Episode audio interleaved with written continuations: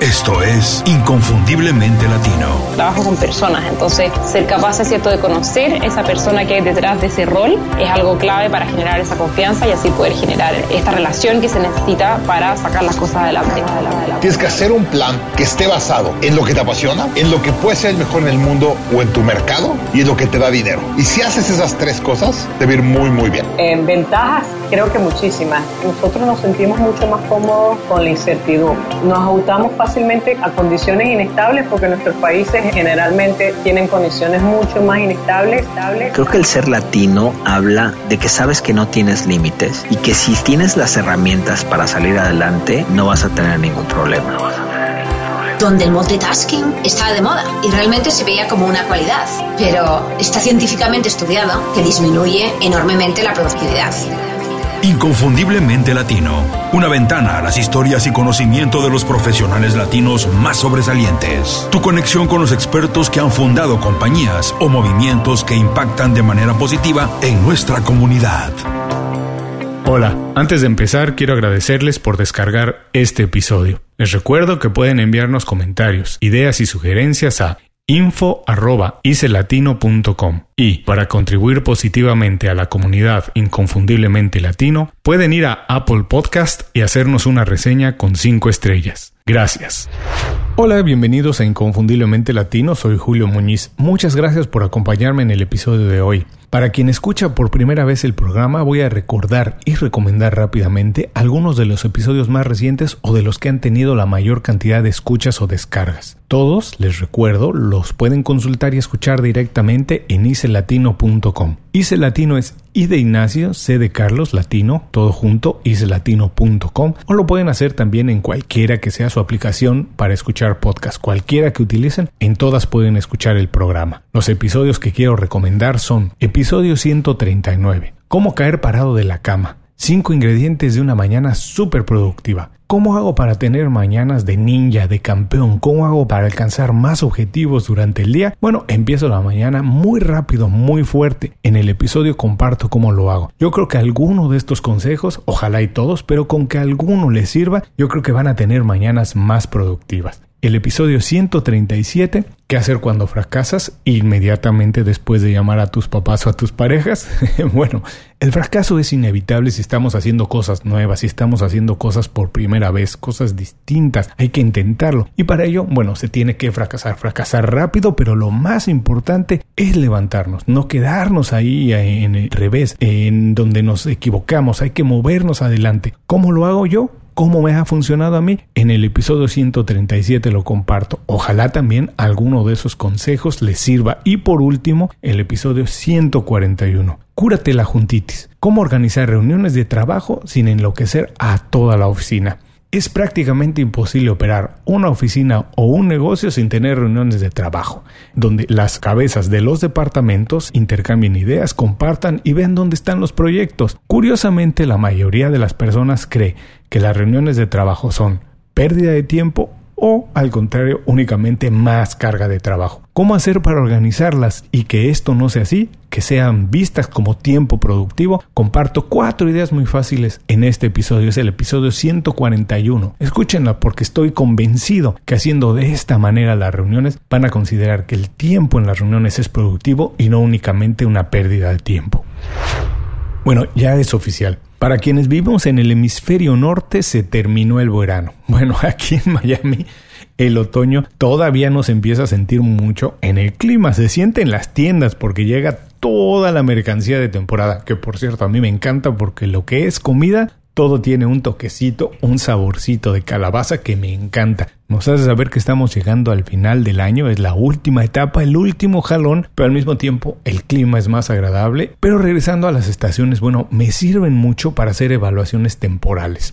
Hacer evaluaciones para mí es muy importante. No puedo avanzar de manera constante, sostenida, sin saber dónde me encuentro, si estoy corto en lo que presupuesté, si voy adelante o dónde tengo que redoblar esfuerzos. Para esto tres meses me parece muy bueno. Es un periodo suficientemente largo para ver cambios en lo que se implementó, en lo que se está intentando, en lo que se está haciendo, pero tampoco es un periodo muy largo como para que algo que está avanzando mal no se pueda corregir. Tres meses me parece que es un periodo suficientemente bueno. Yo siempre lo hago Cada tres meses evalúo. Bueno, lo hago generalmente cada semana. No tengo, no voy a decir que todas, pero generalmente todas las semanas hago una evaluación de lo que conseguí en la semana, lo que viene en la próxima semana y cómo me tengo que preparar. Pero para mí lo mejor es cada tres meses. Revisar el estatus de las cosas en las que estoy trabajando, en las que vienen más adelante, las que voy a tener que trabajar más adelante para asegurarme que todo esté bien y que cuando se acerque el final del año y cuando finalmente llegue el fin del año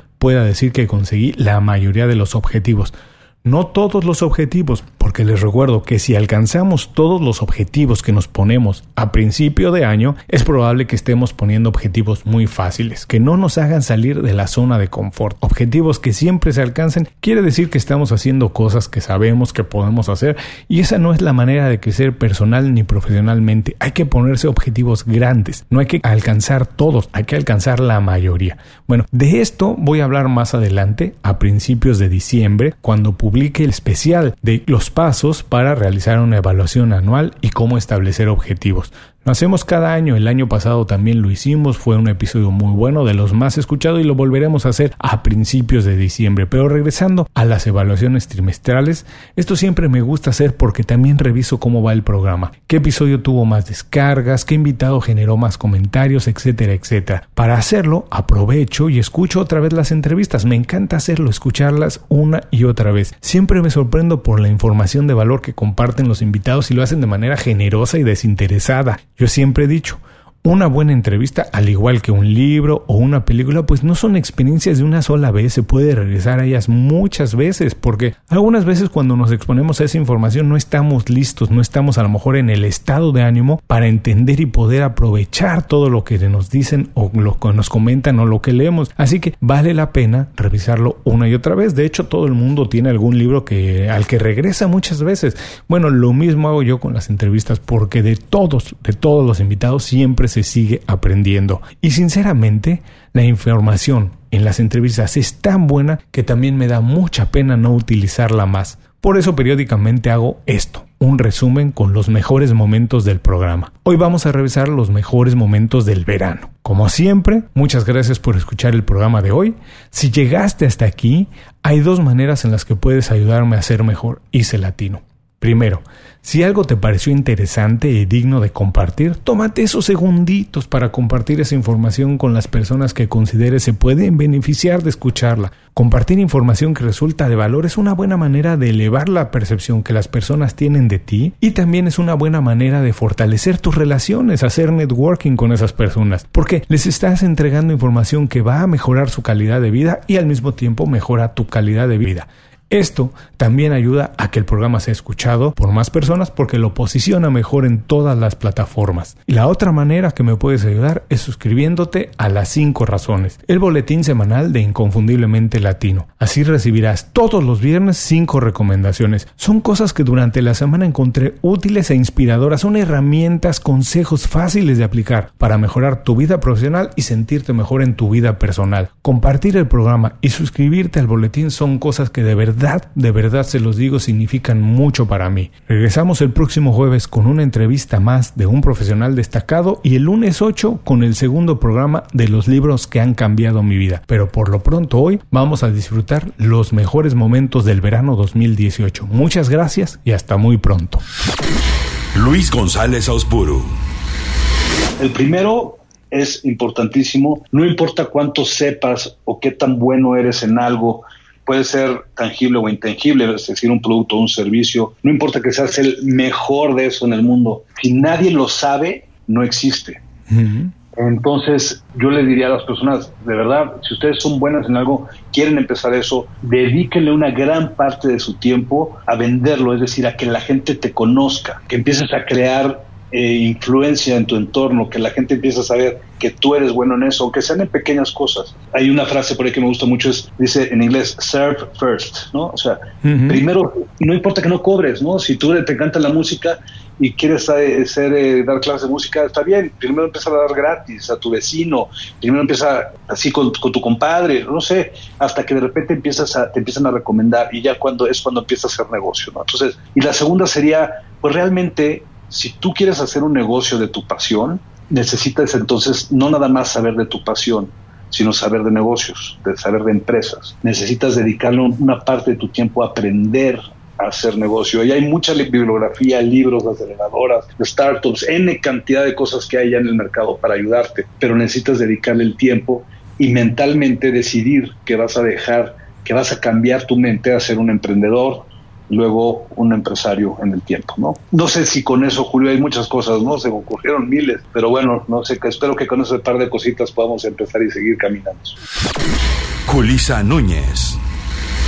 Lo primero que pienso que debe tener un líder tiene que ser adaptación al cambio. Tiene que adaptarse al cambio porque todo, todas las cosas, todas las estrategias cambian a diario, lo que nosotros aprendimos en la universidad probablemente 10 años después usamos un 40, un 30%, que son las materias básicas, pero los tiempos van cambiando. Entonces nosotros primero tenemos que adaptarnos al cambio, ser diferentes nosotros, adoptar esas nuevas conductas para poder entonces liderar a ese equipo y para nosotros generar influencia en el equipo que, que, estemos liderando, lo primero que tenemos que hacer es conectar con su historia, ponernos en su lugar entender que las personas no todos los días están en el mismo ánimo, no todos los días pueden dar la milla extra como nosotros queremos.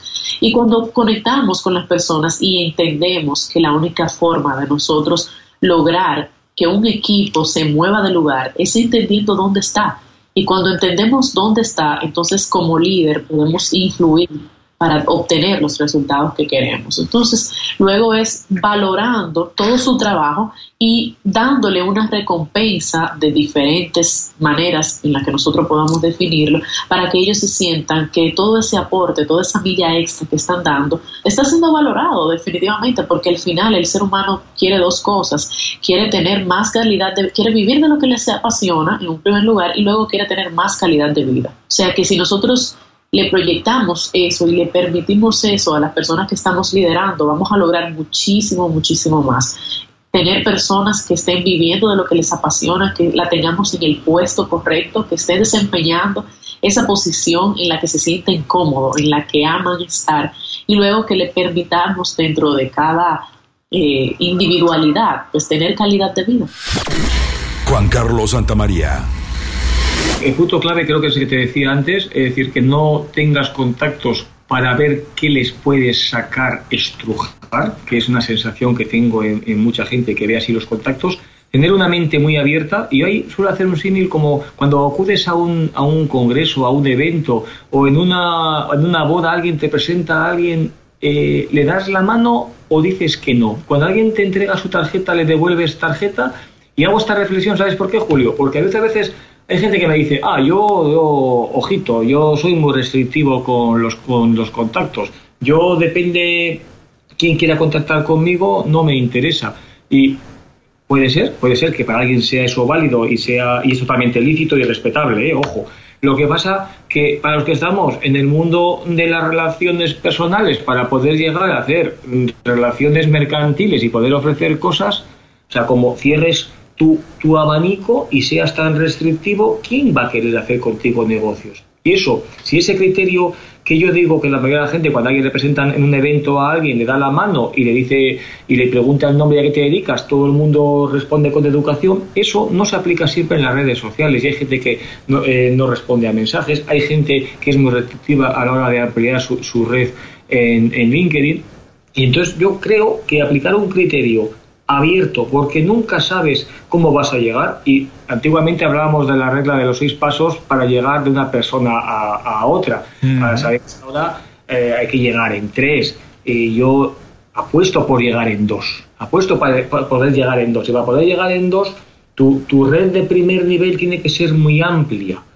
Para que la del segundo nivel puedas prescindir de Google y puedas directamente en tu red de contactos buscar. Entonces, para mí ese es el, punto clave, tener una visión amplia, no tener una visión cortoplacista de esta persona como tiene esta profesión, como es de este país, como trabaja en tal empresa, no me interesa ahora. Pues claro que no te interesa ahora porque no tienes ningún producto que le puedas interesar, pero tiene primos, tiene cuñados, tiene una red por detrás suyo que quizás un día te venga la referencia por ahí. Y la gente es bastante elitista en ese sentido. Yo creo que tener una mente muy amplia y luego bueno, pues eh, si es verdad que yo soy, como te decía antes, dentro de, de, cierta obsesión, pues me gusta apuntar todo, me gusta apuntar muchas cosas, temas pendientes, que cosas a hacer, pero a mí me gusta eh, la antigua agenda papel que hablábamos al, principio de personas que conoces con su teléfono fijo, pues esto ahora lo, puedes digitalizar usando, aunque sea un Excel, pero puedes digitalizarlo para poder encontrar personas y ver qué relación has tenido con ella hace X años, porque si no es imposible gestionarlo. Claudia Donoso. Bueno, yo soy desde siempre extremadamente disciplinada, lo cual es, bueno, es malo porque es rígido y te hace ser muy perfeccionista, pero yo soy bien de hábitos porque, como dice Sergio Fernández, que los hábitos decidan por ti. Cuando tú haces algo por suficiente tiempo, luego tienes que hacerlo porque ya está en tu naturaleza, está en tu forma de pensar y de ser. Acuérdate que tu forma de ser viene de lo que piensas, lo que sientes, cómo reaccionas y cómo reaccionas es tu vida. Eh, yo todos los días me paro a las 5 de la mañana y hago una hora de ejercicio, luego medito 40 minutos todos los días, o sea, a las 7 y 45 de la mañana yo ya he hecho todo eso, entre medio de que subo a hacer ejercicio, baño, o sea, despierto a mis hijos para ir a la escuela. Pero claro, si yo empiezo a las 9 de la mañana, me levanto, son las 11 de la mañana y no he hecho nada. O sea, yo esta rutina la hago todos los días. Por otro lado, soy súper ordenada con mis finanzas, soy súper ordenada con mi eh, manejo del tiempo. Cuando me pongo una tarea que la voy a hacer de 2 a 3, apago el teléfono, apago los, los correos electrónicos y no dejo que nada interrumpa ese momento de crear. Porque si tú no respetas tu propia agenda, estás a merced de que eres una víctima del tiempo que demandan los otros de ti. Y la neuroproductividad te dice que la realidad es que uno se planifica para trabajar ocho horas, pero horas efectivas uno trabaja dos. Entonces yo ya sé que trabajo dos horas efectivas como dice mi amigo Miquel Nadal de España, organízate para que sean las dos horas que deben ser. Y en esas dos horas no hagas otra cosa, no te pares a contestar el chat. O sea, es un tema de disciplina, pero disciplina agradable, porque no hay nada más satisfactorio que tú tengas un to-do list y lo hayas hecho, y lo hayas cumplido, por lo menos para mí. O sea, tienes que haberte rendido cuentas a ti mismo. Yo creo que la, la base de todo esto es rendirte cuentas a ti mismo a diario sin juicio. Es decir, hice lo que tenía que hacer no, no dar tu, no, es que te va a devolver la llamada y no devolverla. Tienes una reunión a la una y media, llegas a la una y veinticinco. O sea, tienes que honrar tus propios compromisos para que eso se convierta en el hábito de ser, del bien hacer. Porque el bien hacer es la, base del bien tener y del bien lograr. Platica con nosotros en Facebook, Twitter o Instagram. Búscanos como IC Latino. Sé parte de la comunidad. Continuamos. Renzo Gómez hay que remontarse a mi primer emprendimiento, que más o menos fue en el 2009, ya, ya hace casi 10 años, qué miedo, cómo pasa el tiempo.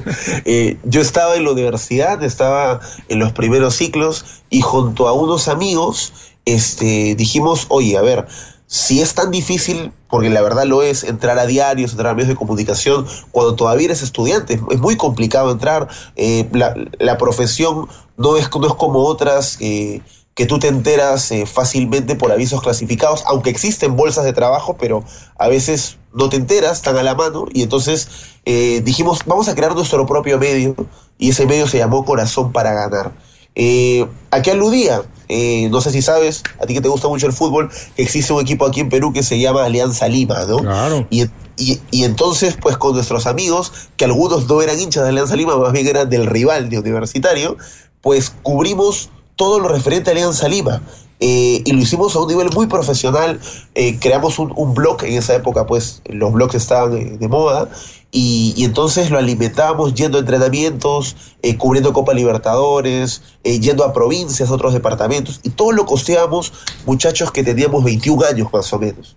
incluso viajamos a Argentina, viajamos a Bolivia, porque esa época hubo Copa Libertadores afuera, y entonces eso eh, me dio que pensar porque en paralelo yo al año siguiente entré a, mi primer diario, al diario Libero, aquí un diario deportivo, y, siempre me quedó eso de que es distinto tener tu propio medio, eh, eh, tú lo vas moldeando, tú le pones corazón, y, bueno, este ya hace un par de años, Quique Laos, que es un, periodista pues que, que, yo admiro muchísimo, él este, trabajaba aquí en otro diario de la competencia y, bueno, eh, él se fue a estudiar a Argentina. Y en Argentina se le, se, le ocurrió esta idea, pues, de, de, Sudor, que era una revista, que es una revista con otro enfoque del deporte más, eh, que revalora esta condición cultural eh, del deporte y que, que, se pueden explicar otros temas. Y bueno, nos juntamos como se juntan las personas, pues, a a, charlar con una cerveza este, de las cosas importantes y surgió Sudor, ¿no? Y bueno, Sudor ya, ya tiene un poquito más de, más de un año, ¿no? Jesse Cervantes. Hay jefes y hay líderes, ¿no? Una cosa es un jefe, otra cosa es un líder. Yo creo que eh, el líder pone el ejemplo, se esfuerza para que todos los demás vean que el esfuerzo vale.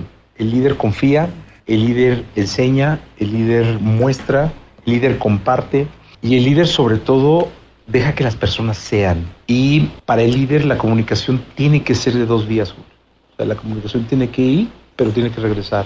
Y es la manera en que yo he tenido la oportunidad de manejar a gente maravillosa, ¿eh? porque yo sin el equipo no hubiera podido hacer nada. Y he tenido gente espectacular que está por todo el país, que han sido desde gerentes, directores, coordinadores, productores maravillosos, compañeros locutores, y que todos han sido parte del equipo, porque al final EXA no, no es solo una marca de una empresa, EXA es o la mejor, o MBS es una compañía que depende de, de una familia, de la unión de un equipo, ¿no? Que tengo la oportunidad de encabezar. O sea, yo, yo decididamente no hubiera hecho nada sin el equipo. Y, y mi equipo es así, o sea, me gusta mucho compartir, me gusta mucho escuchar, sobre todo hoy, o sea, yo creo que hoy los jóvenes traen un chip distinto, eh, ellos, su manera de ver la vida es, totalmente distinta. Este, este, este, esta marca, estos nombres que le dieron a las generaciones, ¿no? Que ahora separan a los millennials de los X, de los no sé qué, han hecho que quizá pueda haber así como cierta diferencia de comunicación, pero yo siempre he creído que cuando uno es, joven tiene un hambre distinta, ¿no? Y yo respeto mucho eso. Eh, y la verdad es así, o sea, yo, yo, yo es la manera en que, he podido comunicarme, ¿no? Escuchando, eh, sí, sí soy duro, o sea, sí, sí no soy alguien fácil. El otro día, uno de mis eh, más cercanos colaboradores estaba pasado de copas y lo único que me decía era que yo era muy complicado, que era muy buen jefe, pero muy complicado. Le dije, es que si no, no sería emocionante. sería muy aburrido tener un jefe que no fuera complicado. Entonces, sí, sí, no soy fácil, de ninguna manera, pero siempre trato de poner el ejemplo. O sea, miren, aquí estoy, hago frente. Y aparte siempre trato de si viene el golpe, el golpe es para todos, ¿no? O sea, no es para ti. Eh, eh, vamos, a, asumirlo todos, ¿no? El error es de todos. y así es como yo creo, yo, así es como veo los líderes, ¿no? Yo tengo uno muy grande eh, que a mí me parece además un mentor espectacular, del cual creo que hablaremos porque hay una parte que habla de la mentoría, ¿no? Este y él me ha enseñado muchísimo de esto, o sea, he platicado demasiado con él, me ha dicho cómo me ha regañado o sea, duro también, fuerte, pero pues, siguiendo su ejemplo, la verdad sí, sí me inspiro bastante. Mayra Rodríguez. Ah, aunque soy organizada, a veces soy inconsistente. Entonces, no pareciera, pero sí, puedo tener todo organizado, pero si no me concentré y no lo hice consistentemente, entonces me falla y digo, ah, tengo que volver a empezar. Me gustaría ser más consistente. Y eh, a veces he querido hacer blogs semanales, pero yo no digo toda la semana voy a tener uno porque me da miedo de que la semana que viene no tenga uno. Así que trato de decírmelo a mí, pero en realidad quizás también porque mi flujo de semana depende de las necesidades de mi familia primero. Pues entonces yo no puedo, o sea, en este momento de mi vida no lo puedo hacer y no puedo ser inconsistente, pero me gustaría ser más consistente siempre y cuando todo vaya bien con el resto de mis prioridades. Pero sí, consistencia yo pienso que debería ser más consistente. Carmen Román Creo que, porque puedes decir, yo voy a ser psicólogo, ingeniero, ah, abogado, doctor, pero realmente no sabemos qué vas a hacer hasta que lo vas desarrollando. Entonces, si tú tienes una idea cercana y dices, lo más cercano es ir a ser dentista y vas a la universidad para ser dentista, tal vez tú vas a terminar siendo un especialista en algo de dentista, o tal vez vas a vender productos para los dentistas, o tal vez vas a hacer un podcast para los dentistas. Entonces, pero no, no limitarse con el nombre de la profesión, no limitarse con las posibilidades que hay porque somos únicos y nosotros somos quienes hacemos nuestra profesión. Inconfundiblemente Latino es una producción de Unofficial Media. Visítanos en www.icelatino.com para trabajar con nosotros. Impulsa tu carrera profesional o tu negocio con nuestras estrategias. Gracias por escuchar el episodio de hoy. Les recuerdo que pueden consultar la transcripción completa de la entrevista, la manera más fácil de contactar a nuestro invitado, así como los enlaces a sus herramientas y recomendaciones en www.icelatino.com.